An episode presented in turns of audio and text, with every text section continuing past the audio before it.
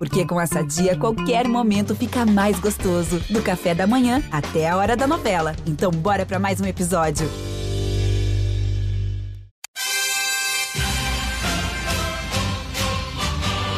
A medalha é Brasil, é Brasil, é Brasil! Brasil! Rumo ao pódio! O Arana de cabeça, eles vão cruzar de novo. Vai nele, Arana. Não dá espaço, Arana. Não dá espaço, Arana. Olha o cruzamento. Subiu para tirar de cabeça. Por lá o Gabriel Menino. Acabou! Acabou! Brasil! É ouro! É ouro! É ouro do Brasil! Brasil! É o bicampeonato olímpico! Bota essa medalha pra gente ver! Brasil! Brasil, bicampeão olímpico, faça uma festa! Um jogo de mexer com os nervos, de deixar todo mundo angustiado. E a medalha está chegando, a medalha está chegando, o ouro de Zaquias, são as remadas finais. O Brasil é o país da canoagem! Brasil! É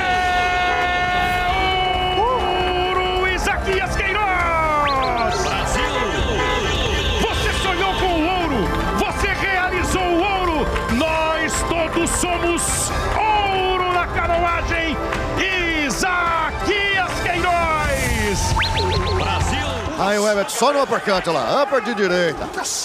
Jogou agora o cruzado de direita, baixou agora o brasileiro. Opa! Entrou cruzado! Entrou cruzado! Brutal!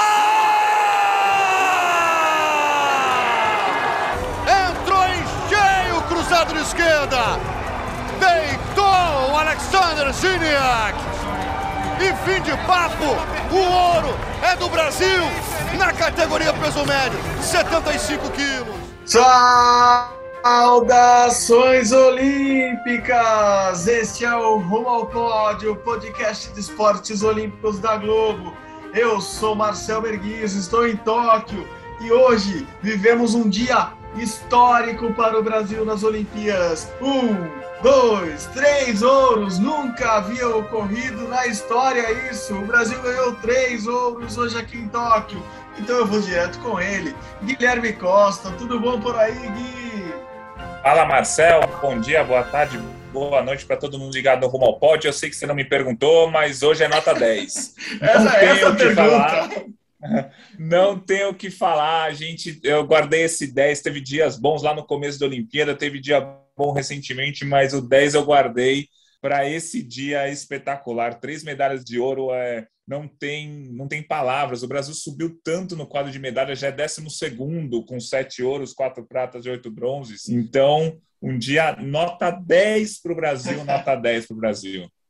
Era justamente essa pergunta, não tinha nem o que enrolar muito aqui também. Depois das narrações que a gente ouviu, não tinha muito o que falar, mas é impressionante, impressionante. Assim, a, a gente nunca imagina isso, é, que, nunca imagina que aconteça isso da maneira que aconteceu, mas três medalhas de ouro para o Brasil que está acostumado a ganhar três medalhas de ouro em jogos, nos Jogos Olímpicos inteiros, é, três no mesmo dia, abrindo lá amanhã e fechando à noite. Medalha de ouro no futebol masculino, medalha de ouro no boxe e medalha de ouro na canoagem, bicampeonato para os homens do futebol a quarta medalha de Zaquias Queiroz no, na canoagem, depois de três no Rio, a primeira aqui em Tóquio. E mais uma medalha para o boxe brasileiro com Herbert Conceição. Que dia espetacular! Eu imaginava que, que ia ser 10. Não vou nem falar das coisas ruins do dia, porque a gente vai falar muito de coisa boa por enquanto. Muito, muito legal, né, Gui?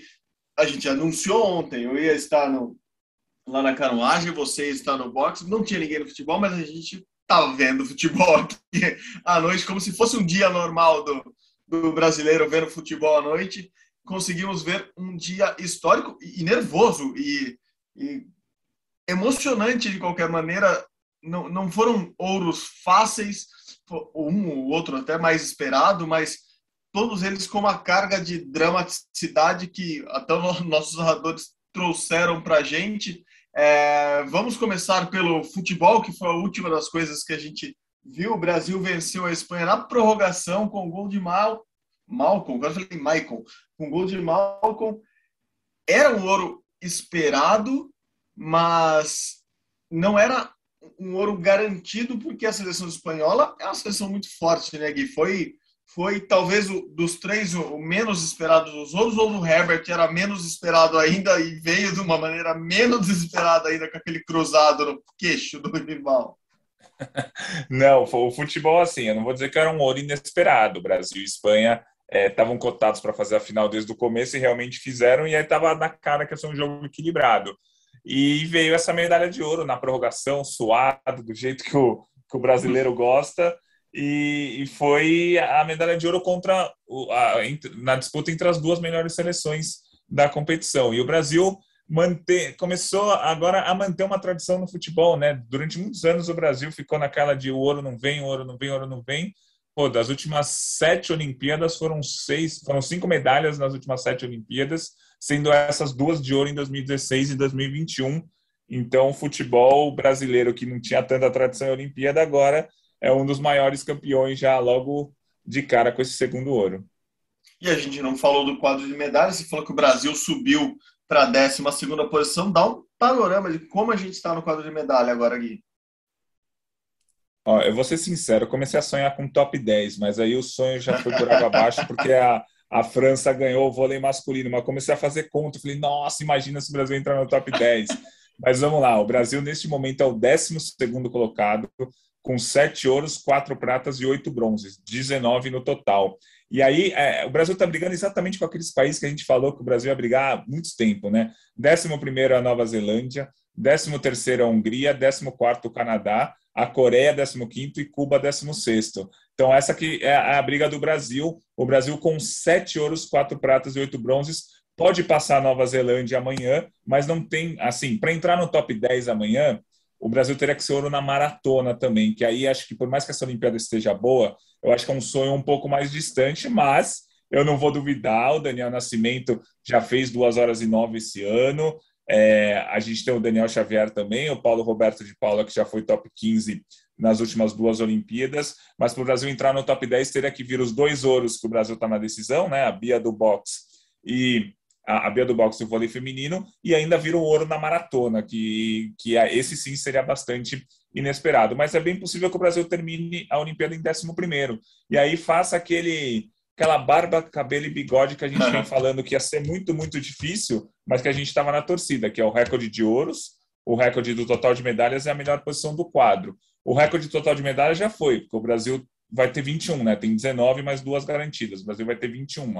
É, o recorde de ouros está igualado, com 7, e a posição do Brasil neste momento é 12, podendo pular para 11.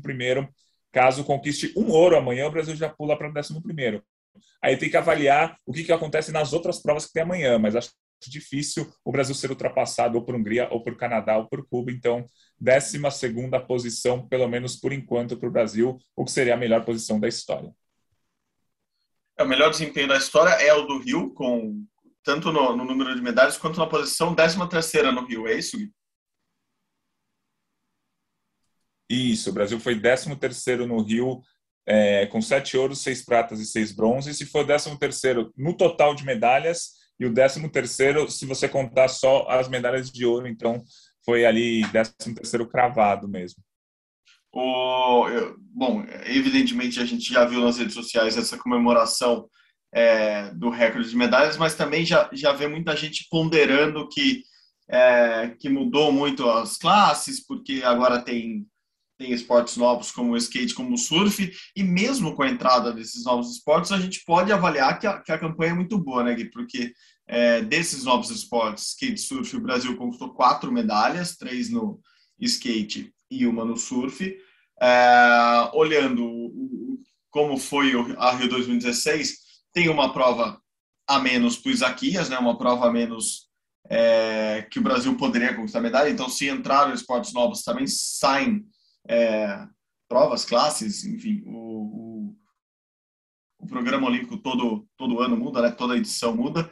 É, é como se o Brasil tivesse tido 18 então, medalhas que ele podia repetir aqui e ele até agora conquistou 21, ou seja, uma medalhinha a mais, uma medalhinha a menos. Então, o desempenho do Brasil, de qualquer forma, com os novos esportes ou não, é muito bom já, né? Já é um desempenho muito, muito, diria, quase que impressionante perto do, do ciclo que a gente teve, com os problemas todos que a gente teve. A gente sabe que diminuiu o número, o investimento no Brasil no esporte diminuiu. A gente passa por uma pandemia e o Brasil é um dos piores países nesse controle da pandemia. Então, de qualquer forma, é um desempenho muito bom do Brasil e é um desempenho igual ou melhor do que a do Rio 2016, né, Gui? Isso, é, é, é o que você falou. Se, se tirar o, os novos esportes, mesmo assim o desempenho foi, foi muito bom. E acho que, eu, acho que a questão mais importante para essa melhora do desempenho do Brasil é o que a gente falou. Nossa, isso a gente falou bastante, mas acho que a gente falava toda semana. o desempenho das mulheres. A gente falava, pô, as mulheres vão, vão é, fazer com que o Brasil realmente decore no quadro de medalhas. Pô, na Olimpíada do Rio foram cinco medalhas das mulheres, agora já estamos em nove. E acho que vamos acabar terminando com nove medalhas femininas. Mas, pô, quase dobrar de uma Olimpíada para outra, sendo que a Olimpíada anterior foi em casa, é realmente um resultado espetacular e isso vai. Eu errei várias projeções, acertei várias também, mas essa das mulheres a gente está falando. mas acho que se a gente pegar o podcast número um lá em maio de 2019, a gente já falava disso.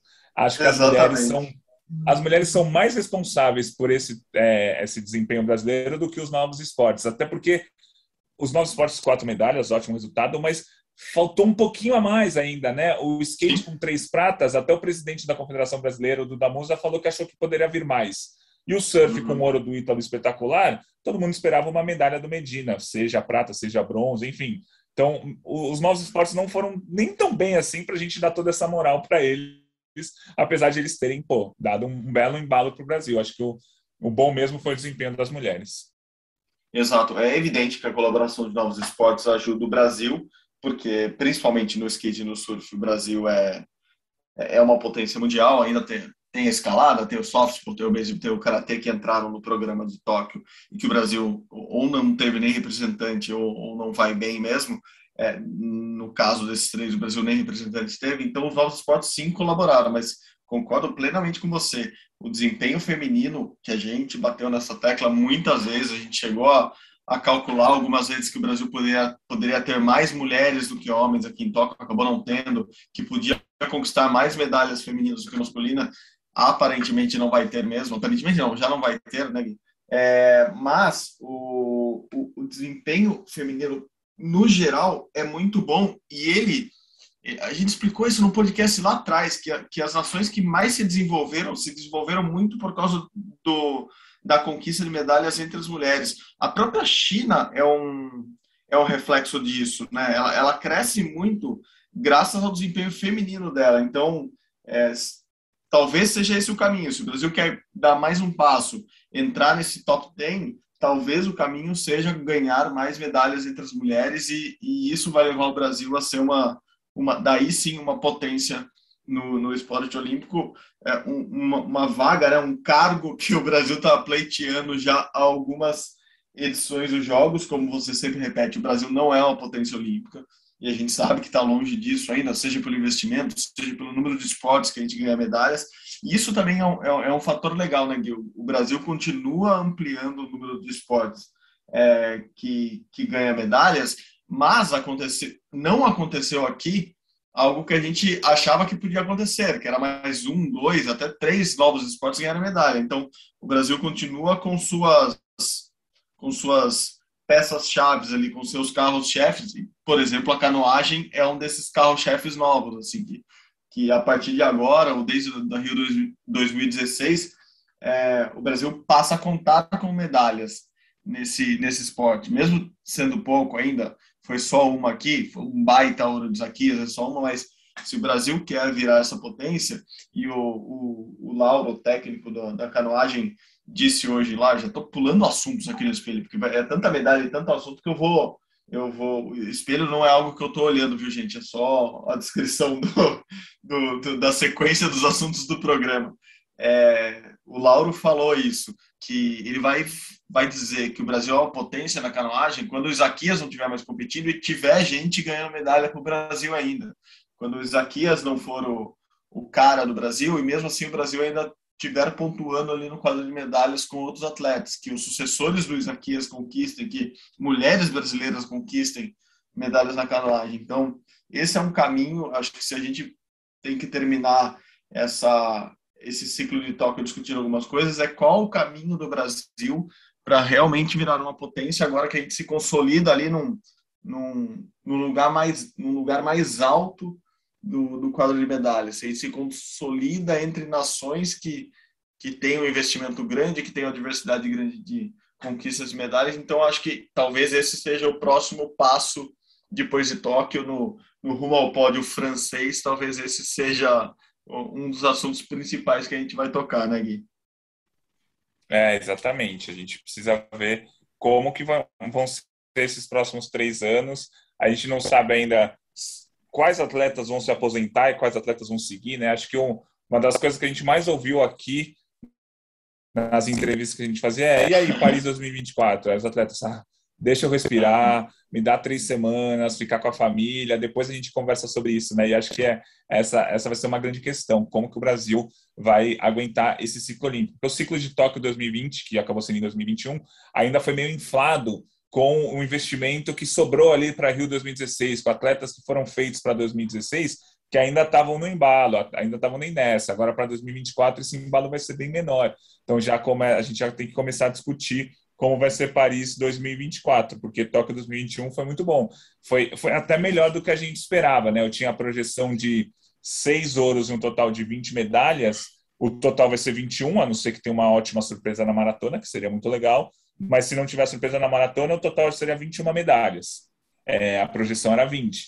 E a projeção era seis ouros. São sete já garantidos e podem vir mais dois, seja com a Bia amanhã, seja com vôlei feminino. Então foi melhor do que esperado e, e brigar ali para ser top 12 do quadro de medalhas, com faltando um dia, eu ainda sonhando ser top 10, até hora atrás eu estava fazendo conta para ser top 10, isso muito bom, muito bom. Bom, a introdução, é, esse primeiro blocão do programa, do episódio de hoje tá, tá legal, assim, porque já, infelizmente, já é o, já é o finalzinho dessa, dessa Olimpíada de Tóquio, a gente está aqui no penúltimo dia, apenas mais um dia de disputa, como você bem resumiu, amanhã o Brasil tem chance de medalha nesses três esportes, boxe, é, e vôlei já garantidos a maratona, que está sendo lá em Sapporo, em outra cidade, não é aqui em Tóquio, também com chance. Infelizmente, o Brasil não tinha ninguém, não tinha mulheres classificadas na maratona feminina, né, que foi hoje.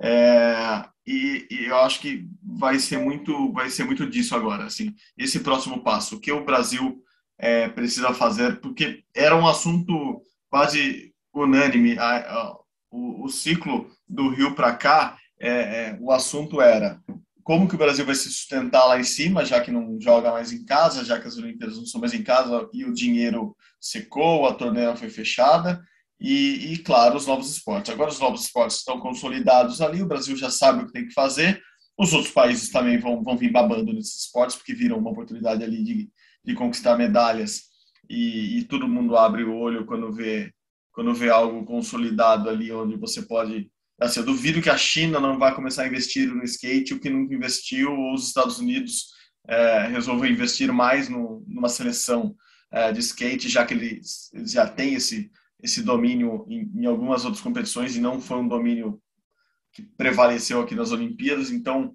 é, é ficar muito atento a isso, mas é, é uma Olimpíada que terá, a Olimpíada de, de, de Paris 24 terá novos esportes como breakdance, mas não tem essa entrada de vários esportes, várias modalidades. Então, o programa olímpico é meio é meio parecido com com Tóquio. Então, como que o Brasil vai se sustentar lá em cima? É, você falou de, de aposentadorias, né? Você foi muito bem. Eles eles estão, principalmente quem ganhou medalha aqui, é, tá muito nessa de não não sei o que vai ser da minha vida. Mas quem perdeu, e isso a gente ouviu muito, quem quem não conquistou, quem tinha alguma chance não conseguiu conquistar medalha, já está já estava na pegada, não, Paris é daqui a três anos, Paris é daqui a três anos, o ciclo é menor. O único que não que falou claramente que não, que não achava nada, não queria saber de ciclo menor, que já está ali, foi hoje Isaquias Queiroz. Em uma das dezenas de entrevistas que ele deu, ele falou isso, assim, É, eu não queria saber de Paris, tá logo ali nada, tá logo ali era Tóquio. A única coisa que tava logo ali é Tóquio, não tava.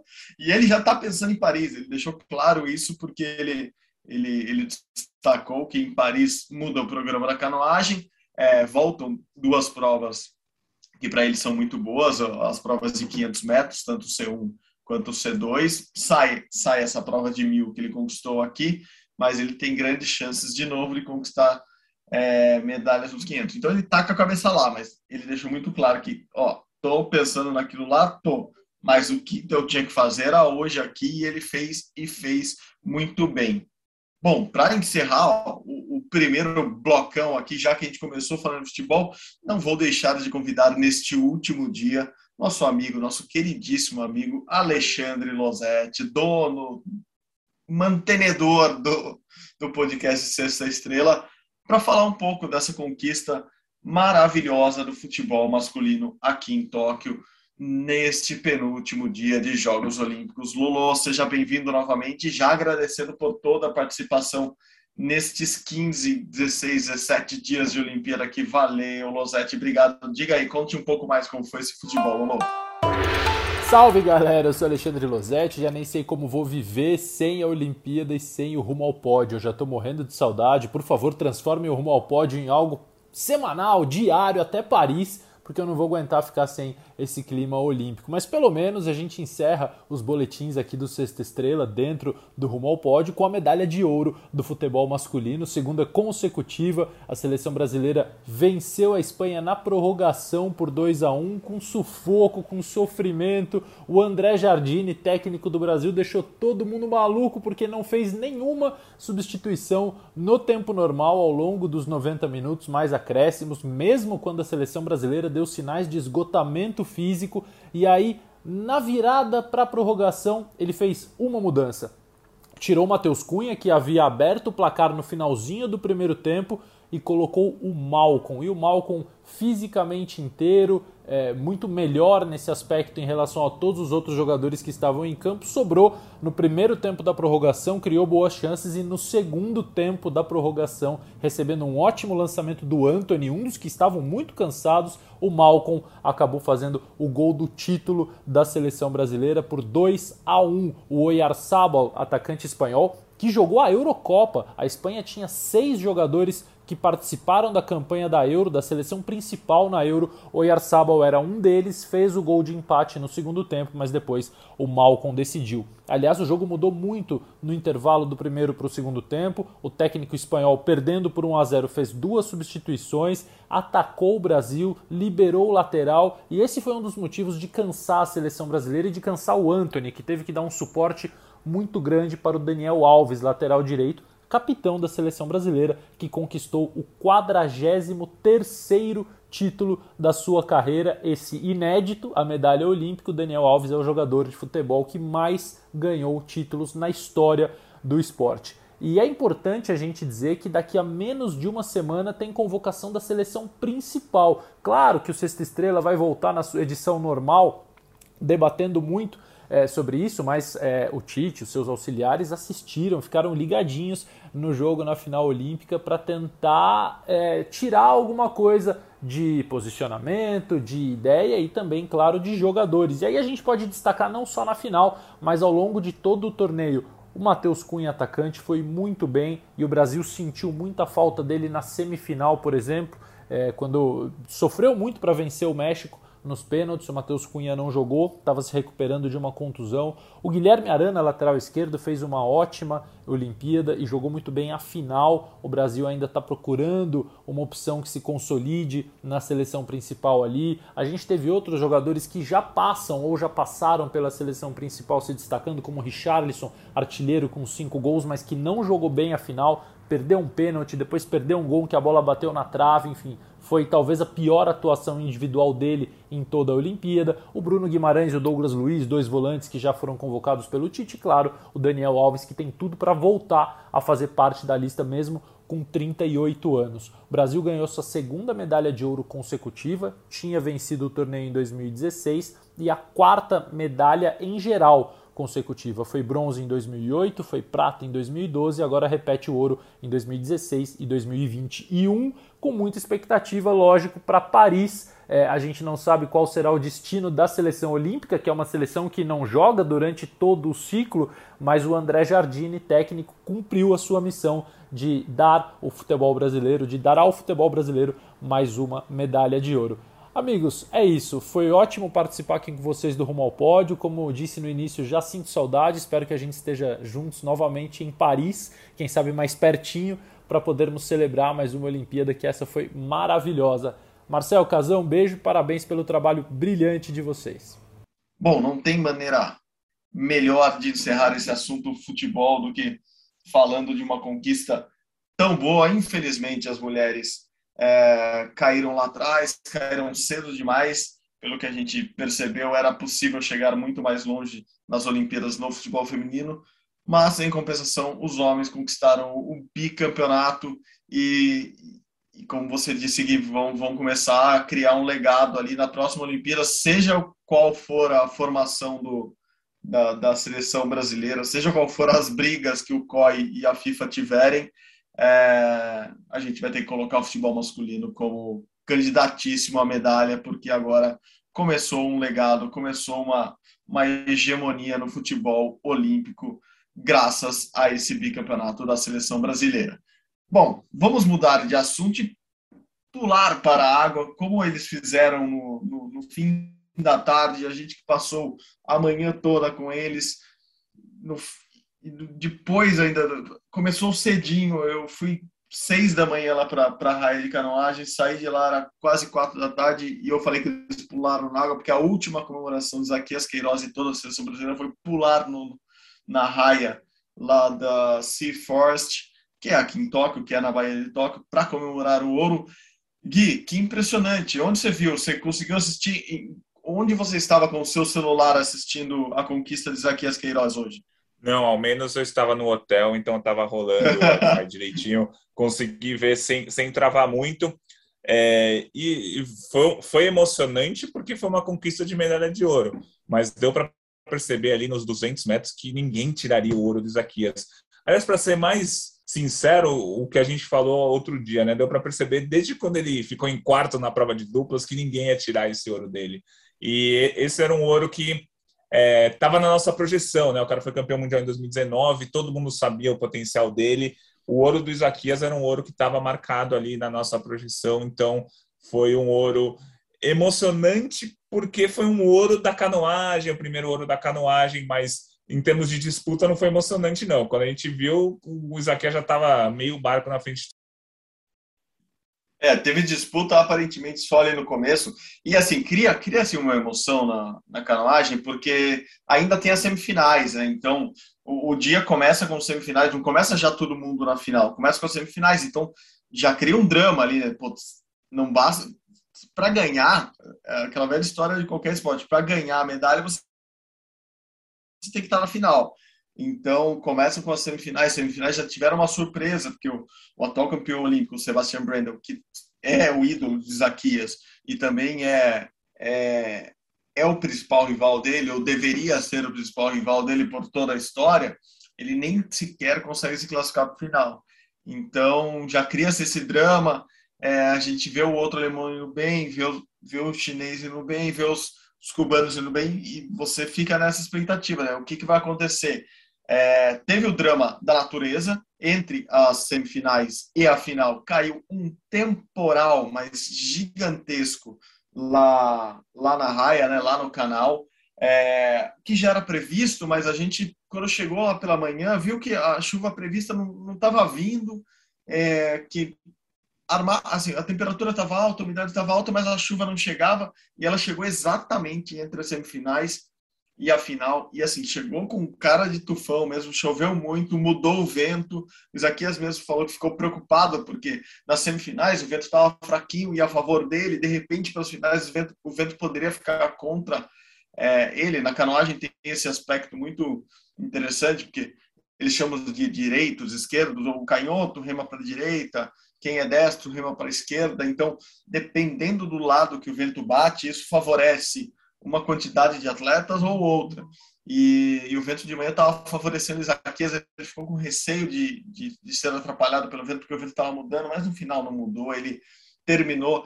É, até um colega nosso escreveu para a gente, né, Gui, falando, perguntando se era se a gente tinha sentido a chegada de Isaquias como, como eram ou como são as chegadas, como eram, né, as chegadas de Usain Bolt nos 100 metros, e foi muito isso, assim. Ele chegou tão à frente que os últimos metros foi como se ele tirasse o pé e nem sequer corresse, assim, ele não remou os últimos, sei lá, um, dois metros da, da, da prova, porque ele estava tranquilo. Assim, Para quem está assistindo ao vivo lá, dá até uma certa aflição, porque você nunca assiste certinho na direção da chegada, você assiste na diagonal, então você fica com o olho na TV, o olho na raia, quando você vê pela TV, você tem noção exata que ele estava um barco e meio à frente.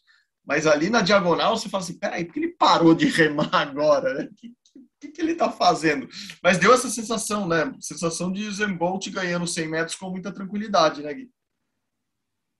É, foi. Me senti um jamaicano assistindo a prova dos 100 metros, porque a, a, chegou um momento que eu sabia que ia ganhar, só faltava saber de quantos segundos ia ficar na frente. Isso foi, foi muito legal. E o Isaquias agora com quatro medalhas na carreira, está atrás ainda de Torben Grael e de Robert Scheid, que tem cinco. Mas, assim, como ele vai para Paris, já disse que. É, é, assim, ele não disse que vai, né? Ele vai, ele vai tirar. São merecidas, mas ele falou que vai tirar cinco meses de férias. Tá super merecido, mas assim, pô, cinco meses, o cara só vai voltar em 2022, mas merecido, bom para ele. É, vamos pedir o mesmo pro nosso chefe, não, tô brincando. Não, ah, sim, é, sim. Não, mas vamos aqui. Se estiver escutando, já sabe. e ele deve ir para Paris. E aí, em Paris, é o que você falou, as provas vão ser até diferentes. Na teoria, vão ser é, mais a cara dele na distância de 500 metros. Então, acho que o Zaquias vai sim se tornar o maior campeão, o maior medalhista da história do Brasil em Olimpíadas. E ele, ele anunciou, além das férias de cinco meses, que vai casar agora e, e depois vai para o México. Ele deu a programação da, da vida dele nos próximos meses lá para todo mundo saber. E esse negócio da, das férias é engraçado, porque estou tentando lembrar quem falou. Eu acho que foi a Jade, numa das transmissões da Globo, que o, os ginastas estavam comentando isso, que o desempenho. Vamos lá, vamos voltar. A gente sempre falou que achava que o desempenho nos Jogos Olímpicos não seria tão absurdo, tão abaixo do, do, do, normal por causa da pandemia, porque de um jeito ou outro as pessoas estavam conseguindo treinar. E a Jari falou um pouco disso, assim, que as ginastas estavam conversando entre si, falando assim, pô, a gente conseguiu chegar na Olimpíada e desempenhar bem. Então por que, que a gente nunca teve férias na vida? Assim, a gente ficou quase um ano sem treinar, e antes faziam a gente tirar 10 dias de férias Fala assim, não, não, tem que voltar já. Só 10 dias de férias, vamos voltar para o ciclo, não sei o que lá, não pode perder tempo. Fala, agora está todo mundo questionando os treinadores. Fala, pô, dá para tirar férias sim. Dá para ficar um mêsinho ali inteiro. Vamos lá, CLT, me ajuda, né? Dá para descansar um pouquinho e voltar para o próximo ano, para o próximo ciclo, sem perder muita coisa. Então, acho que os atletas devem estar com essa com esse sentimento também. Chegando nos próprios treinos, falou: peraí, né? A gente conseguiu competir muito bem aqui, apesar da pandemia, apesar de tudo, então me dá um descanso aí que eu prometo voltar bem para o ano que vem. E é isso mesmo, assim, o ano que vem já tem os mundiais, já voltam com força toda, depois, um ano depois, já tem já tem jogos para o Brasil, né, para os latinos aqui, já tem jogos pan-americanos é, em Santiago, no Chile, e depois já tem a Olimpíada de novo. Assim, as classificatórias olímpicas já começam ano que vem. Algumas já até começaram, né? O basquete feminino, por exemplo, já está nesse ritmo de, de classificação para a França, para Paris 24. Então, tudo, tudo está meio acelerado, esse ciclo é menor mesmo. Acho que vai ser até mais empolgante, porque eu tô, eu tô sentindo isso, que a galera os atletas, os técnicos, quem está envolvido com o esporte, acho que sofreu tanto com esse, com esse ciclo de Tóquio que está numa empolgação tremenda de Paris, assim, sabe aquela a, a festança que tá para chegar e não chega logo, uh, o aniversário da criança, não, calma, esse ano você faz nove anos e a festa vai ser mais simplesinha, mas ano que vem faz dez, então vai ser uma festa ou ah faz quinze ou faz dezoito, é, os pais estão preparando a criança para a festa do ano que vem, que vai ser melhor que esse ano. Eu acho que o, o sentimento olímpico está sendo um pouco isso, assim. Pô, Tóquio foi, foi meio que um alívio ter acontecido, aconteceu do jeito que, que a gente também não esperava, com muitas restrições. Então, quando chegar a hora de Paris, vai chegar com tudo. Eu acho que eles estão com esse sentimento de que a coisa vai vai, vai ser bem, bem melhor, vai ser se esse foi o reencontro, se Tóquio foi o reencontro da humanidade, Paris vai ficar como a, a festa, a comemoração. Aqui foi, foi, foi, foram jogos de muita reflexão também. Acho que a, a festa vai ficar para Paris e nada melhor que uma cidade como Paris para fazer festa. Falamos, falamos, falamos e ainda não ouvimos Isaquias. Então, vamos lá, campeão, solta a voz.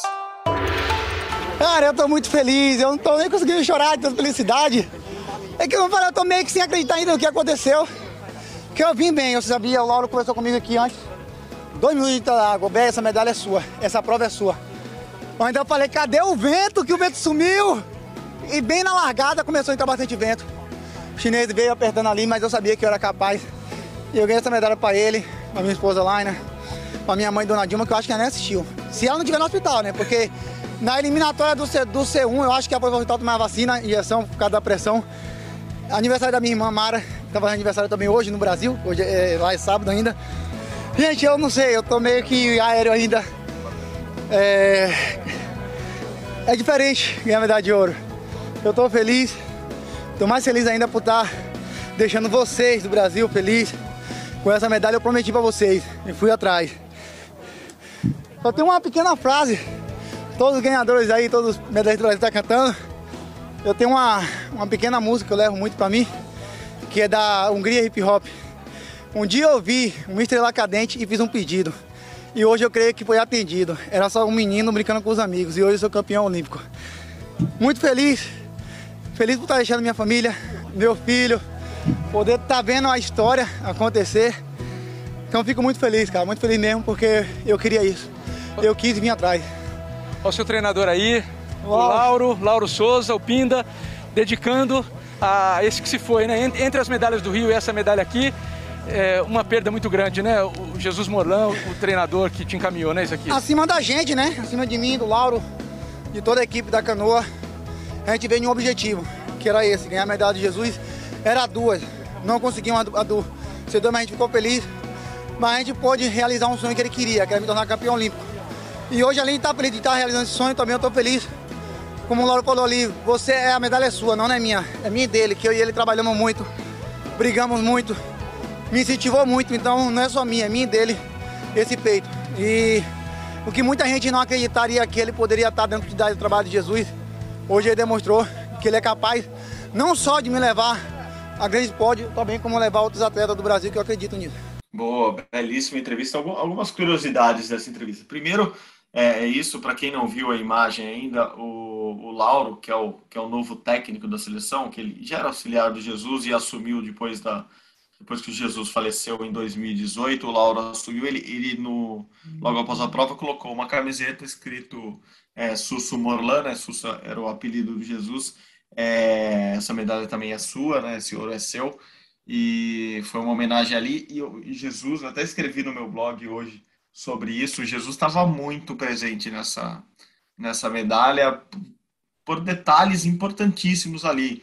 Assim, o Jesus, a história que a gente contou já em reportagens, quem estava fazendo essa entrevista era o Pedro Bassan, a gente contou numa reportagem na Rede Globo sobre isso. O Jesus tinha sonhado com, com o Isaquias Queiroz campeão olímpico usando um barco azul, por uma referência à Red Bull, o carro da Red Bull de Fórmula 1, que era uma das paixões do, do Jesus Morlan. Então, tinha o barco do jeito que ele queria. O Jesus lá atrás já falava dessa medalha de ouro que ia vir para o Isaquias. Jesus já falava, inclusive, do programa olímpico de Paris 24, quando, quando Isaquias poderia conquistar mais duas medalhas, se tornar o maior, o maior vencedor né, da, da, da do Brasil, não só da canoagem, mas do Brasil. Então, o Jesus estava muito presente ali mesmo. Assim, muitas coisas que o Jesus falava é, se comprovaram ali. Uma delas, que é uma expressão, que é um, quase um mantra do Jesus, que era o cronômetro não mente, é, quando você perguntava se, se Zaqueu estava bem ou mal, não tinha, com Jesus não tinha muito essa historinha, não, ele acordou bem, ele acordou mal, ah, é, hoje tá tudo bem, tá dando tudo, positividade ou sei lá, qualquer coisa. Nada era muita história para Jesus. Jesus gostava de calcular as coisas. E ele falava que no cronômetro ele sabia se o Isaquias estava bem ou não. E o Lauro repetiu isso hoje. Ele falou que o Isaquias está treinando tão bem, tão bem, que ele estava fazendo tempos no, no C1000 que, que barcos do, C, do C2000 fazem. Então ele sabia que, que o Isaquias, se nada desse errado, iria ganhar, porque estava voando ali, estava muito bem mesmo nos tempos, já nos treinos. Então essa confiança toda do Isaquias veio disso. A outra curiosidade foi que eu quase perdi meu celular de verdade hoje, porque eu estava ali na, na entrevista logo após a, a prova e a gente tinha um vídeo do filho de Zaquias, que chama Sebastian, e ele falou: agora meu filho tem o nome e o sobrenome de campeão olímpico. Sebastian, que é homenagem ao Brandel, que ganhou no Rio 2016, e, claro, Queiroz, que é o, o sobrenome do Zaquias. E na hora que eu dei meu celular para o Isaquias ver o vídeo do, do, filho dele, foi a hora que começou a chover muito. E o Isaquias se empolgou e ficou vendo o, meu, o vídeo do filho com o meu celular na mão meu celular tomou um banho de chuva, assim, que demorou para voltar, eu quase perdi algumas coisas, mas, ó, no fim do dia eu posso, posso, posso falar que o celular passa bem, está, está funcionando com algumas restrições, mas está funcionando bem. É, foi legal, foi muito legal, a canoagem foi realmente especial, acho que foi o esporte que eu mais acompanhei aqui, porque eu fui ver desde os treinos dos Zaquias, numa, numa lagoa que ele estava treinando, que onde, for, onde foram os Jogos Olímpicos de 1964, até esses últimos dias dele aqui. Então, foi muito legal acompanhá-lo. É muito legal ver o amadurecimento de Zaquias, a consciência que ele tem de tudo, já da importância dele é, como atleta, da importância dele para a canoagem, da importância dele como cidadão. Então, ele falou algumas coisas muito legais depois da entrevista. Mas, mas vamos, vamos, vamos para outra parte muito legal do dia, do, o outro terço legal do dia, que foi o que você mais acompanhou, né, Gui? Você teve no box e, o box, assim, eu, eu vi, eu sempre pergunto a você como você viu o, o Isaquias, o, o, como você viu as provas, eu tava, tava acabando o Isaquias, o dia do Isaquias estava acabando lá na canoagem, então eu corri para a sala de imprensa porque eu soube que a luta é, do Herbert estava ocorrendo, mas assim, a primeira informação que me chegou foi, olha, vai, vamos correr para a sala de imprensa ver a luta, porque ele, mas ele tá mal, assim, o, o rival dele tá, tá dominando a luta. Eu pisei na sala de imprensa, eu só vi um cruzado no queixo. Foi tudo que eu vi. E daí eu falei não era ele, tava apanhando esse cara, é isso mesmo? Como que tava? O que estava acontecendo naquela luta? E foi uma virada, foi aquela virada histórica, é isso? Foi uma virada histórica. É, primeiro, o ucraniano ele não perdia uma luta a 62 combates desde Nossa. 2016, que ele não era derrotado. E o ucraniano estava muito melhor. Os dois primeiros rounds, é, no, no, no boxe, é assim, cada round, os cinco árbitros dão uma pontuação, geralmente 10 a 9. Eles dão 10 para o vencedor do round e 9 para o segundo colocado do round. E o primeiro e o segundo round, os cinco juízes deram 10 a 9 para o ucraniano. Ou seja, o placar dos cinco juízes já apontava 20 a 18. Mesmo que o Ebert vencesse o terceiro round por 10 a 9, o Ebert ia perder a luta. Então, qual era a opção? A opção era partir para o nocaute. Não tinha a opção de, ah, vou tentar lutar bem aqui, acertar uns golpes, não, porque ele ia perder de qualquer forma. E o Ebert uhum. não tem essa característica de dar um nocaute. O Ebert tem a característica do jogo jogado, um soquinho aqui, um soquinho ali, bate ali, volta ali. É, mas ele falou, cara, é a única chance que eu tenho. Ele partiu para dar um nocaute e conseguiu dar um nocaute. Foi um negócio espetacular. É, o último nocaute que foi dado numa final olímpica de boxe foi em 96. De lá para cá, né, são sete Olimpíadas. É, são sete Olimpíadas, cada Olimpíada tem. Foram, são mais de 80 categorias, 80 finais a gente teve desde 96, é, e nenhum tinha tido um nocaute. E geralmente quem dá um nocaute é o cara que já está ganhando. Agora, um nocaute de virada, assim, para garantir a vitória da luta, que era a única opção, isso assim, é, foi um negócio histórico mesmo. Foi muito, muito legal a medalha de ouro dele, sem contar a figura que ele é, né? De tudo que ele, tudo que ele falou é, é, ele costuma falar palavrão e aí mandaram ele não falar palavrão. Aí ele falou rocambole hoje. Então assim, só que ele acabou soltando o palavrão depois do rocambole. Era para ele falar só rocambole. Ele falou, rocambole, pi! Aí, pô, não era para falar palavrão. Aí ele, ah, desculpa, não sei, enfim. Ele é uma figura e assim foi foi uma conquista inesperada. Assim, a gente vinha falando, ele não era o favorito. E a luta estava mostrando que ele não era o favorito, mas ele tirou da cartola um golpe que derrubou o ucraniano. Assim, não, não teve nem discussão, acabou a luta e o, e o Albert ficou com a medalha de ouro. Foi realmente é, emocionante e marcante. Uma, uma, vencer de virada, assim, já diria o poeta, é mais gostoso, né? Foi o que aconteceu. Não, e é engraçado porque foi, foi um nocaute de boxe profissional, né? Você bem disse, no boxe olímpico a gente vê muita pontuação ali. Eles se preocupam muito no, no toque. Antes era até um pouco diferente a regra, então tinha muito desse jogo de ficar fazendo pontinho, dar soquinho no, no rosto ali só para pontuar. E, e, no boxe profissional a gente vê o tipo de nocaute que foi hoje. Assim, quando o cara cai no chão, o juiz quase teve que abraçar o, o ucraniano para falar: não, amigão, você não vai lutar, você não está entendendo. Você, você tomou um, soco que não te dá condições de voltar para a luta. Fica aí de boa que acabou, né? Porque ele tentou voltar, mas meio zonzo, meio, meio trançando pernas aí. Então, foi muito legal para quem gosta de boxe. A nobre arte, como dizem, foi, foi muito bem representada hoje em Tóquio. E vamos ouvir esse artista que é que é Herbert Conceição. Como todo baiano, não nasce estreia. Diga, Herbert. É, foi surpresa para muita gente, mas para mim não, não foi uma surpresa eu ser campeão olímpico, porque eu trabalhei muito. Né? É, é, são muitas pessoas que também me ajudam nessa trajetória e é uma gratidão imensa poder estar representando o meu país aqui, o Brasil, representando o meu estado, a Bahia, minha cidade, Salvador. É, só tenho a agradecer pela energia positiva de todos, é, de todos que estão aqui presentes, todos que estão no Brasil. E eu estou muito feliz, medalha de ouro para a gente, não é só minha, e agora é comemorar. É, eu sabia que ele, que ele seria um grande adversário, um adversário muito duro, é, muito sujo, desculpe até, mas ele atrapalha um pouco da gente trabalhar da maneira que é o boxe, né? Mas ele, ele é muito forte, joga muito golpe na nuca, acho que deu para vocês perceberem, cotovelo. Chegou uma hora que eu também tentei ser sujo também, porque não tinha mais o que fazer. E sabia que no último round meus corners falaram que eu estava perdendo, também sabia. E eu comecei, eu falei, é, agora é, são três minutos para poder mudar a cor da medalha, para poder, poder buscar esse ouro. E eu fui com tudo. Sabia que na trocação era loteria. Se eu tomasse nocaute também não estaria perdendo nada, já estava praticamente perdida a luta. E que bom que, que eu consegui o um nocaute, estou muito feliz. Né? E, e é só, só agradecer mesmo. Famoso tudo ou nada trocação do tudo ou nada. Foi bem, foi bem o menino Herbert. E depois ele deu outra entrevista para o Edgar Alencar, também nosso repórter, é, e começou a agradecer muita gente, agradecer os pais, a mãe. Não foi nível Maguila de agradecimento, mas estava nessa, nessa linha. E daí ele soltou né, que, que é, eu sei que o, o espaço na Globo, aí, os minutos na Globo são muito caros, mas eu tenho que continuar falando, enfim. Até produziu, produziu um nocaute que não aconteceu há muito tempo e produziu memes também, o nosso querido Herbert. Não, é uma figura, é uma figura e foi uma luta que é, marcou. E, e o, o, curioso é que foi durante o jogo de vôlei, né? Foi durante o jogo de vôlei que a gente vai falar daqui a pouco.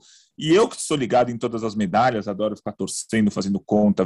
Eu esqueci de ver ali o quinto set do Brasil e Argentina de vôlei, de tão emocionado que eu estava com tudo que tinha acontecido no box ali. Sem contar que a gente tem que é só uma, uma curiosidade dos bastidores, né? Eu escrevo para o site enquanto está tendo a luta. Então, a luta vai acontecendo, eu vou deixando a matéria pronta, porque a gente tem que pôr no ar assim que sai a medalha de ouro. Assim que sai a medalha de ouro, tem que estar a matéria no ar. Então, assim, a matéria estava, infelizmente, já estava assim, como ele estava perdendo a luta, já tinha uma opção é, Ebert conquista a prata, né? Perde conquista a prata. E a outra opção tinha, que eu já tinha escrito antes para ser otimista, Ebert é ouro. Mas não tinha opção Ebert dar um nocaute no último round quando estava perdendo e foi ouro. Então eu tive que escrever tudo o que aconteceu em um minuto para conseguir publicar a matéria. Depois, óbvio, a gente entra na matéria e faz algumas mudanças no texto, mas a primeira versão foi aquela loucura que eu tive que mudar tudo em um minuto, no meio da emoção de você ter visto um nocaute acontecendo de virada no meio de uma final olímpica, um nocaute que não acontecia. Aí, aí a gente começa a pesquisar, né? Desde quando não tinha um nocaute, quantos nocautes tiveram na Olimpíada, só para a gente ter uma noção de quão difícil é dar um nocaute no boxe olímpico. A gente teve mais de 170 lutas aqui, é, entre todas as categorias, e só quatro nocautes. E esses quatro nocautes aconteceram nas primeiras rodadas, quando, na teoria, os mais fortes enfrentam os mais fracos. Aí o cara dá um nocaute no último round da final, quando ele perdia, assim, é, é um negócio para ficar para a história mesmo. Não, e ainda nessa linha de curiosidade, para as pessoas entenderem até como é o nosso trabalho, a gente fica nessa loucura ali de acompanha, escreve, é, a gente também faz as, as redes sociais, muitas vezes, do, do, da, da, da empresa ali, do GE. Globo. E, e, e, esse é o tipo de levantamento, como você bem disse, que você não tá na mão ali, né? Tipo, dos nocautes, porque é uma coisa que não tá prevista acontecer. Então, sei lá, Exato. você tá prevendo. Você tem na mão quantos ouros o Brasil tem, quantas pratas, quantos, quantas vezes o Brasil conseguiu, sei lá, é, conquistar medalha no peso ou nunca conseguiu. Sim. Enfim, o básico você tem, mas nocaute é uma coisa que acontece tão pouco que eu imagino que ninguém ali tinha na mão, né? Assim, claro, quantos gols de bicicleta no último segundo de uma final olímpica na prorrogação acontece? Você não tá com esse número na mão na hora que acontece o gol de bicicleta na final olímpica na prorrogação. Então, é, é, curioso. E, e, esse, e, ainda sobre, sobre bastidores, é, aconteceu isso na canoagem e hoje em dia, eu falei das redes sociais, por isso que eu lembrei é, os assessores de imprensa também ficam com a gente, então os assessores do COB, os, algumas confederações conseguiram mandar assessores também para cá, é, para Tóquio, então eles ficam ali e eles também têm essa necessidade de publicar os resultados, os, é, alguma curiosidade ou notícias sobre o esporte, sobre o atleta, assim, segundos depois para isso repercutir. E, e, um deles, que eu vou, vou guardar aqui o, o nome, é, no, no, meu coraçãozinho falou assim, cara, eu fico muito tenso, eu não gosto de escrever antes, assim, é, no caso era Isaquias, Isaquias conquista o ouro na prova, assim. então ele, ele se segurava, ele ficava naquela, eu escrevo, deixa o tweet pronto, só para dar o, ou publicar na hora da, da vitória ou não escrevo para porque a superstição diz para não escrever. Ou tipo deixo três tweets escritos vitória empate ouro prata e bronze eu não escrevo nada. Então tem tem tudo isso que envolve nossa vida de, de jornalista aqui na cobertura dos Jogos Olímpicos que é que, que, que no final a gente dá risada assim. Ou quando a gente perde o celular ou quando a gente não tem um levantamento do de um, de um número, mas no final a gente dá risada e se diverte, principalmente quando, quando quem a gente está torcendo ganha, seja ele do Brasil, seja ele de outro país. Foi muito legal. O dia, o dia foi nota 10, né, Gui? Você deu a nota 10 já lá no, no começo, porque foi realmente um dia nota 10.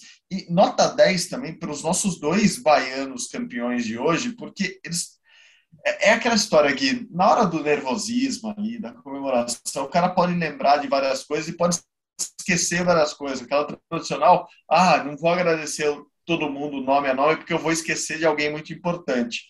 E nos dois casos, além de agradecer pessoas importantes, além de tomarem o tempo que é muito caro na TV Globo, eles também fizeram algo muito legal que torna os cidadãos mais completos. Eu acho que mostra um pouco da importância que eles têm na sociedade também, não só no esporte deles, que ambos falaram um pouco da pandemia que a gente está vivendo e, e, e, fizeram essa relação toda com o sofrimento do povo brasileiro. Vamos ouvir então o Isaquias Queiroz e o Herbert Conceição falando um pouco disso, uma parte mais séria ali da, das entrevistas deles, deles dois. Vamos lá. Então esse é um presente pra gente, pra toda a família brasileira, que passou por muitos desafios ao longo desses anos, né? Covid, vários familiares morrendo, falecendo por causa da doença, então eu dedico muito a, a cada uma dessas famílias que perdeu um ente querido também. Porque eu e Lauro sabemos que a vitória é nossa, mas a dedicação, o apoio que vem também é da torcida brasileira. Primeiramente, eu, eu queria dedicar essa medalha é, para todos os brasileiros, né? Nosso país não só o nosso país, mas o mundo está tá passando por um momento muito difícil. A pandemia nos atingiu no ano passado e infelizmente devastou muitas famílias. É uma coisa muito triste. Eu recentemente na nossa equipe um colega até perdeu a mãe dele e acho que tem muitas pessoas muito tristes, perderam seus empregos, perderam seus, seus entes queridos. E eu espero ter proporcionado um pouco de felicidade, um, um breve sorriso e que tenha feito a diferença na vida de todos vocês. Espero que esse momento caótico no mundo passe logo para que a gente volte a nossa vida ao normal. Bora Bahia, minha porreta! Tamo junto!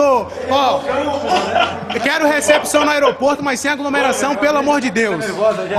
Brasil! Maravilhoso, maravilhoso. O, o bebê, não dá para falar aqui no ar, né? Mas o Bora Bahia, minha. É isso aí que ele falou, é, é uma expressão muito usada, principalmente pelos tricolores baianos, como grandes amigos que temos lá na Bahia. Então fica meu abraço, meu cheiro para eles também, que, que foi muito legal. Já esse quadro de medalha, eu acho que você não fez, Gui. Você já tem na mão o quadro de medalha da Bahia nos Jogos Olímpicos? Eu acabei de ver no Twitter, na verdade. Era. Ai, quem pôs aqui? Eu vou, eu vou buscar aqui. É, acho que não engano, era três, três ouros, uma prata e um bronze. E aí ficaria tipo em 25 do quadro. De... Aqui, ó. É, o Alexandre Pucieldi, o comentarista de natação. A Bahia, neste momento, ocupa o 25 lugar no quadro de medalhas. Três ouros, uma prata e um bronze. Então, é, isso é interessante. E se você colocar o Nordeste inteiro aí, você bota mais a medalha do Ítalo, bota a medalha da Raíssa Leal e dá para botar a medalha de alguns jogadores da seleção de futebol que Sim. são lá do Nordeste também. Então, é, a gente comentou faz uns cinco ou seis dias isso e os números uhum. continuam provando a força do Nordeste. Eu só fico triste com a, com a região Norte, que é a mais esquecida do Brasil, muitas vezes, que dos 300 e tantos atletas que o Brasil levou para a Olimpíada, só três eram da região Norte. É um número ainda muito, muito baixo. A região Norte, é, em termos de quilômetros, é a maior do país, mas é, em termos de população, tem, se não me engano, 9% da população do Brasil. Se tem 9% da população do Brasil, na teoria teria que ter uns 30 atletas se fosse a proporção mesmo uhum. dentro da delegação de 300. E a gente só tem três atletas, 1% dos atletas aqui das Olimpíadas do Brasil é da região norte. Então, olho na região norte e o Nordeste está dominando tudo. É verdade. Bom, se falou do Nordeste, o capitão da seleção brasileira de futebol, o Daniel Alves, é baiano também, já pode botar na conta dos baianos essa medalha. Provavelmente, e, e daí, é, além de mérito da Bahia, também é um demérito dos outros países sul-americanos, provavelmente a Bahia seria o segundo país da América do Sul nesse momento no quadro de medalhas, atrás só do Brasil, é, ou, na verdade na frente do Brasil, se tirasse as medalhas do Brasil, né? Porque os nossos irmãos não estão lá muita coisa, não estão muito bem, né? A gente viu o Chile muito mal, o Chile que recebe os próximos Jogos Pan-Americanos. Eu encontrei com um chileno lá na canoagem e estava conversando com ele, ele estava muito. A gente fala, do, a gente conta nossas histórias aqui como jornalistas. Eu, eu senti um pouco a dor desse jornalista chileno, coitado. Ele vem para cobrir ali, sei lá, 10 atletas de ponta no país e, e o Chile estava zerado, zerado, zerado. A dupla da canoagem, que era, que era uma das favoritas a, ou candidatas a um pódio, é, tinha ido muito mal na véspera. Ele estava um pouco desanimado. Os argentinos também não estão não estão muito bem, apesar de ter estarem bem em alguns esportes coletivos, mas também não estão conquistando muita medalha. A Colômbia conquistou uma outra, o Equador conseguiu a primeira medalha, o primeiro ouro lá atrás, mas a América do Sul não está muito bem, né? Não sei se você começou a fazer já essa sua separação por continentes ou por alguns detalhes geográficos maiores, mas a América do Sul me parece num, num momento não muito bom, apesar do momento bom do Brasil, né? É, é que assim, a, a, a, os países da América do Sul foram muito bem na Olimpíada do Rio 2016. Deve ter tido influência do clima, influência da, da região, influência da torcida, porque a Colômbia fez a melhor campanha da história aqui no Brasil, foram três ouros e oito medalhas no total, e a Argentina fez a melhor campanha na Olimpíada 2016 desde 48, se não me engano. Então foram 70 anos a, a, a melhor campanha. E aí agora eu acho que essa Olimpíada os países sul-americanos aqui voltaram para a estaca que estavam antes do, dos Jogos do, do Rio. A Venezuela com ouro e três pratas, a Argentina com só três medalhas, a Colômbia com cinco, né? Quatro pratas e um bronze, nenhum ouro. Acho que o grande destaque da América do Sul, é bom a gente falar bastante, é o Equador. O Equador que só tinha é, duas medalhas na história da, da Olimpíada, conquistou três aqui, dois ouros e uma prata. O ouro foi no ciclismo é, lá no primeiro dia, o ciclismo estrada, uhum. que saudade do primeiro dia, com o Richard Carapaz, e depois teve a Patrícia da Gomes no levantamento de peso para conquistar o ouro. Então, acho que desses nossos vizinhos, o Equador não é exatamente vizinho porque não faz fronteira com o Brasil, mas dos países da América do Sul, o Equador foi o grande destaque, dois ouros e uma prata, né? O levantamento de peso levou é, a prata também com a Tamara Salazar Arce. Então, acho que o Equador é o grande destaque aí da América do Sul embora tenha conquistado só três medalhas, mas duas de ouro, e, e antes da, disso acontecer só tinha duas medalhas na história. É, Venezuela foi uma campanha razoável também, um ouro e três pratas. Argentina e Colômbia ficaram realmente um pouco abaixo do que estavam no, nos últimos anos. E o México, que aí já, a gente já parte para a América Central, claro, América do Norte, é, América Latina, digamos assim, o México terminou com quatro bronzes. Ou não terminou ainda, né, porque temos amanhã, mas está é. com quatro bronzes. Sim, sim. O México que, que, que, que, tem até tradição nas maratonas, né? Assim, já historicamente consegue ter bons maratonistas, mas também não é um país que está brilhando muito. Cuba, como a gente é, sempre destaca nos últimos anos, né? não, não só aqui no podcast, mas em reportagens, Cuba, infelizmente, vive uma, uma decadência ah, também no esporte. Então, não, não, não é mais aquela superpotência esportiva. É uma pena, claro, a gente tem que lamentar isso, é, mas também é culpa muito do, do, do, de todos esses anos de, de, ditadura do governo dos Castros, que, enfim, sempre usou o esporte para uma coisa boa e nos últimos anos não, não consegue mais é, fazer do esporte uma, uma, uma arma positiva de divulgação do, do, do governo cubano. Enfim, vamos continuar falando um pouquinho de, de nossos vizinhos, nossos irmãos, porque um deles resolveu aprontar para a gente hoje. Foi no vôlei masculino, no vôlei de quadra, e a Argentina ganhou do Brasil e ficou com a medalha de bronze. Eu já chamo aqui para comentar essa medalha, essa não medalha do Brasil, essa medalha da Argentina, essa decepção do Brasil, por que não? O capitão Lauber. Bom, e após muitas edições de Olimpíada, o vôlei masculino termina Jogos Olímpicos sem uma medalha. Era uma medalha que nós contávamos muito, era a equipe favoritíssima à conquista do ouro, juntamente com a Polônia, após a Liga Mundial, principalmente após os resultados da Liga Mundial. Mas a verdade é que o Brasil não foi bem, o Brasil não entregou aquilo que a gente esperava. Foi um time muito inconstante, muito irregular durante toda a Olimpíada.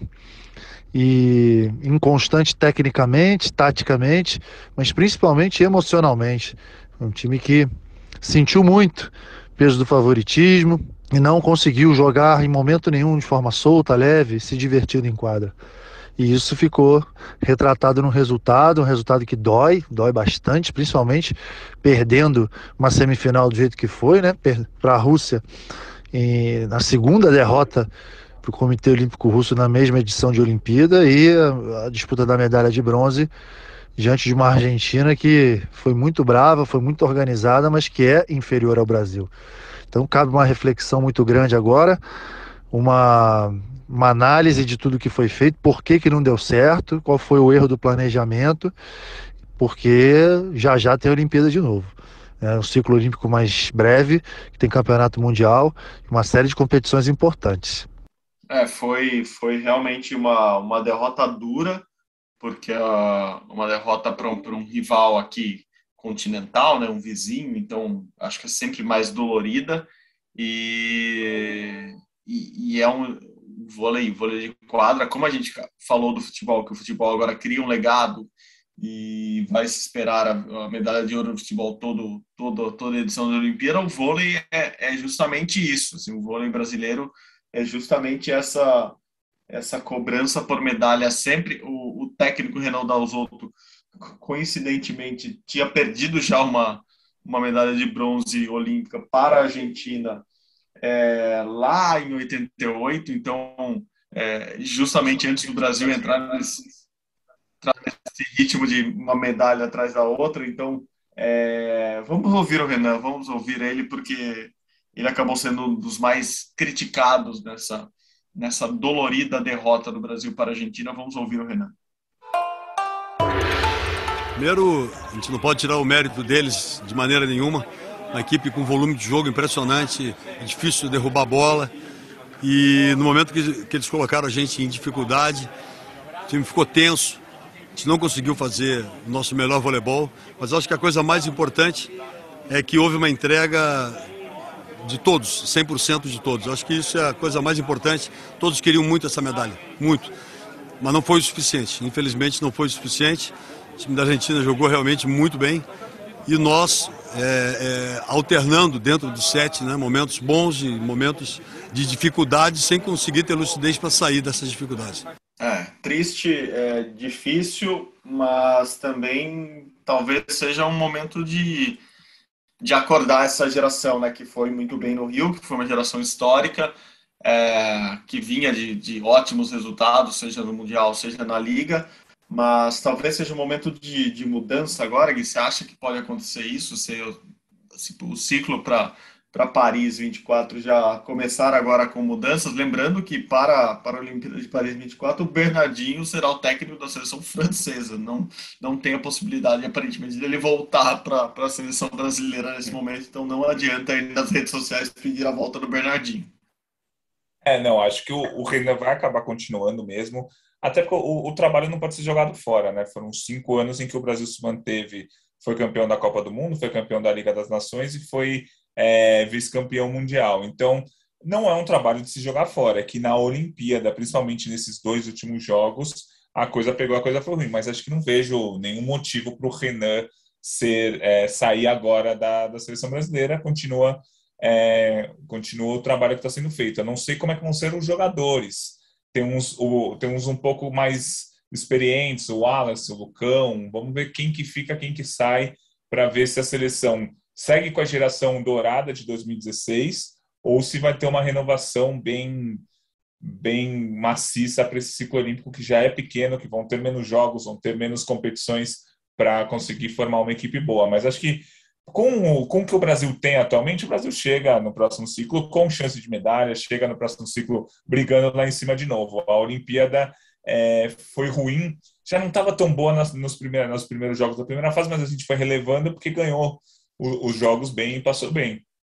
Mas a semifinal e essa disputa de bronze acendeu um alerta aí bom para os próximos anos. Mas acho que não tem que fazer mudanças, mas não precisa mudar tudo. Deixa o Renan aí, é, deixa os atletas experientes que quiserem continuar, vamos lá, vamos manter, traz uma galera nova, tenta trazer o, o, pessoal que jogou a Liga das Nações, mas não foi para as Olimpíadas, uma galera nova, o Vicari, por exemplo, o Flávio, são nomes que podem pintar nesse ciclo olímpico, talvez o Mike como líbero, podem pintar nesse ciclo olímpico para a seleção manter o nível. Porque, assim, é, é decepcionante, é uma decepção sem dúvida nenhuma sair sem medalha.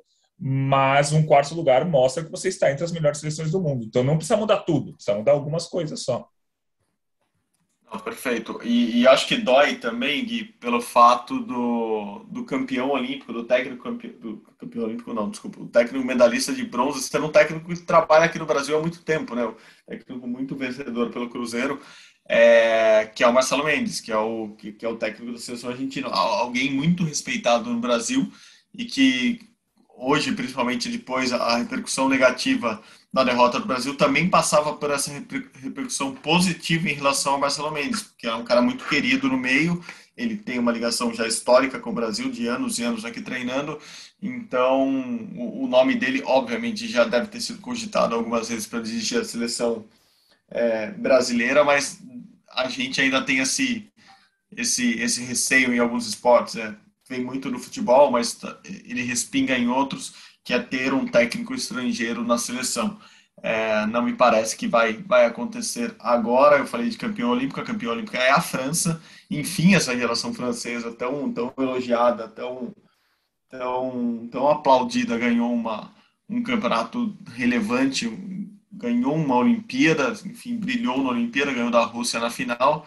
E lembrando que, além de Incapete e todo mundo que tem lá, para o próximo ciclo, Bernardo Rezende será Messier Renato Bernardo lá na, lá na França, à frente dessa seleção muito, muito, muito talentosa e que deve, deve dar trabalho também nos próximos jogos. Falando em seleção talentosa, vamos mudar de assunto aqui, ficando na quadra ainda mas indo lá para o basquete, em que uma seleção muito talentosa ganhou mais um ouro olímpico. Quem conta para a gente é Camilo Pinheiro Machado. Olá, amigos do Rumo ao Pódio, eu sou Camilo Pinheiro Machado, falo aqui de Nova York para o nosso boletim diário do Ponte Aérea, do podcast Ponte Aérea, para falar do basquete em Tóquio. E temos um campeão. Os Estados Unidos venceram a França por 87 a 82, numa partida tensa. Os Estados Unidos conseguiram se impor com 29 pontos do Kevin Durant, impressionante. Ele que vem de uma sequência de três finais olímpicas, fazendo 30 pontos em 2012, 30 pontos na final de 2016 e agora 29 pontos contra a França.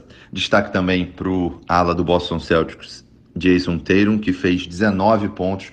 Os Estados Unidos até deram alguns vacilos ali no fim da partida. A França fez um bom jogo. O Rudy Gobert, o pivôzão foi muito bem, o Evo Fournier foi muito bem também mas não deu para vencer esses Estados Unidos. É, jogaram tão bem na final. Lembrando que essa foi uma vingança do jogo de estreia, né? A França venceu os Estados Unidos na estreia, causando aí é, aquele sinal de alerta, todo mundo pensando que os Estados Unidos não conseguiriam nem medalha, que não ia dar certo o time do técnico Greg Popovich, mas aos poucos as coisas foram se acertando, o time mudou o quinteto, né? É, escolheu um quinteto mais, mais leve, mais rápido, de arremesso de, de longa distância, com Drew Holiday, Damian Lillard, Devin Booker, Kevin Durant e Ban Adebayo, com ajudas, né? Chegando do banco do Jason Tatum, do Draymond Green, enfim, um timaço da equipe é, americana que vence mais um, mais uma Olimpíada desde 2004 que eles não perdem, venceram em 2008, venceram em 2012, venceram em 2016 e agora venceram em Tóquio 2020, claro, excepcionalmente em 2021.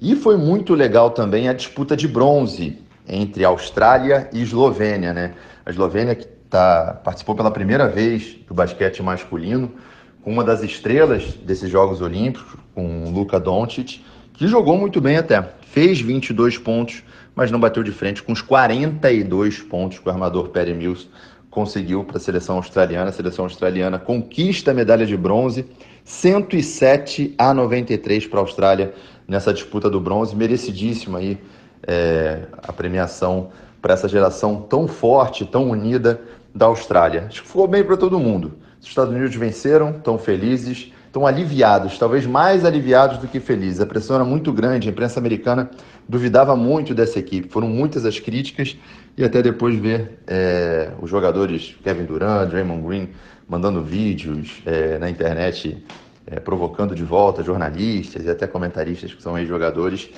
foi legal para ver que eles realmente estavam muito pressionados e queriam muito essa vitória. Para a França foi muito legal também, uma medalha de prata é, muito honrosa para essa grande equipe da França com Rudy Gobert, Evan Fournier, é, Nicolas Batum, merece essa medalha de prata também. E a Austrália com a medalha de bronze. E a Eslovênia, do Luka Doncic, também muito legal chegar nas semifinais logo na primeira participação da Eslovênia no basquete masculino olímpico. Volto com vocês, valeu! Valeu, Camilo. Muito obrigado, Gui. Estamos já no finalzinho, no finalzinho, na prorrogação do Rumo ao Pódio, deste episódio do Rumo ao Pódio. Algum outro destaque do Brasil que estamos deixando passar para você analisar nestes últimos segundos, Gui? Eu vou falar rapidamente dos saltos ornamentais, que o Cauã Pereira, de 19 anos, conseguiu a final, ficou em décimo lugar na prova de plataforma 10 metros. Esses resultados a gente também gosta bastante de ver.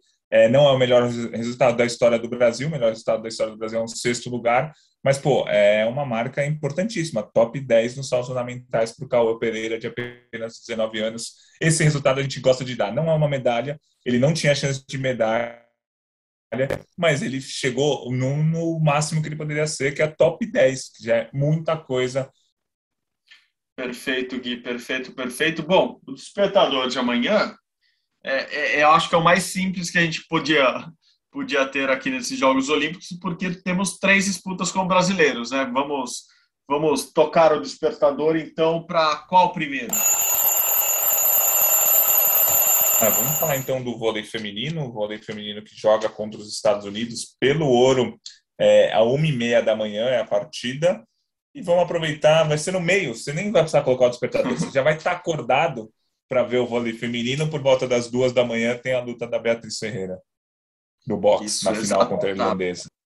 Exatamente, a Bia Ferreira pega a Anne Kelly Harrington e o Brasil pega os Estados Unidos ali no meio da madrugada. Então, fique acordado no meio da madrugada. Agora, se você não quiser dormir, agora às sete da manhã, daqui a pouquinho, aqui em Tóquio, às sete da noite no Brasil, tem a maratona masculina. Já dá para dar uma aquecida nos tambores olímpicos ali, acompanha a maratona primeiro, depois dá para jantar, descansar um pouco é, e voltar a ver as chances de ouro do Brasil no vôlei feminino e no boxe. Que mais um rumo ao pódio, o penúltimo aqui de Tóquio, vai se encerrando. Foi um enorme prazer fazê-lo contigo novamente. Valeu, obrigado. Valeu, Marcelo, sempre um prazer. Nesse dia, nota 10 para o Brasil nas Olimpíadas eu acho que você veio do futuro e já sabia que esse dia seria a nota 10. Desde o primeiro dia você está falando que ia guardar a nota 10 para o momento ideal. Você correu riscos, Mas como você veio do futuro, eu acho que você já sabia que esse penúltimo dia seria mesmo especial, com três medalhas de ouro. Valeu, Gui. Obrigado de novo. Um abração. Bom, como vocês sabem, o Rumo ao Pódio é uma, produção minha e do Guilherme Costa e de nossa equipe, que agora nos sustenta no, da nossa base lá do Brasil. Hoje a edição do episódio ficou com Bruno Mesquita, a coordenação é dele, Rafael Barros e a gerência de André Amaral. Você encontra o nosso podcast lá na página do GE, ge.globo barra ou nos agregadores de podcasts preferidos, esses da sua preferência vai lá e encontra o rumo ao pódio. Muito obrigado pela companhia novamente. Até amanhã. Saudações olímpicas. Tchau, tchau.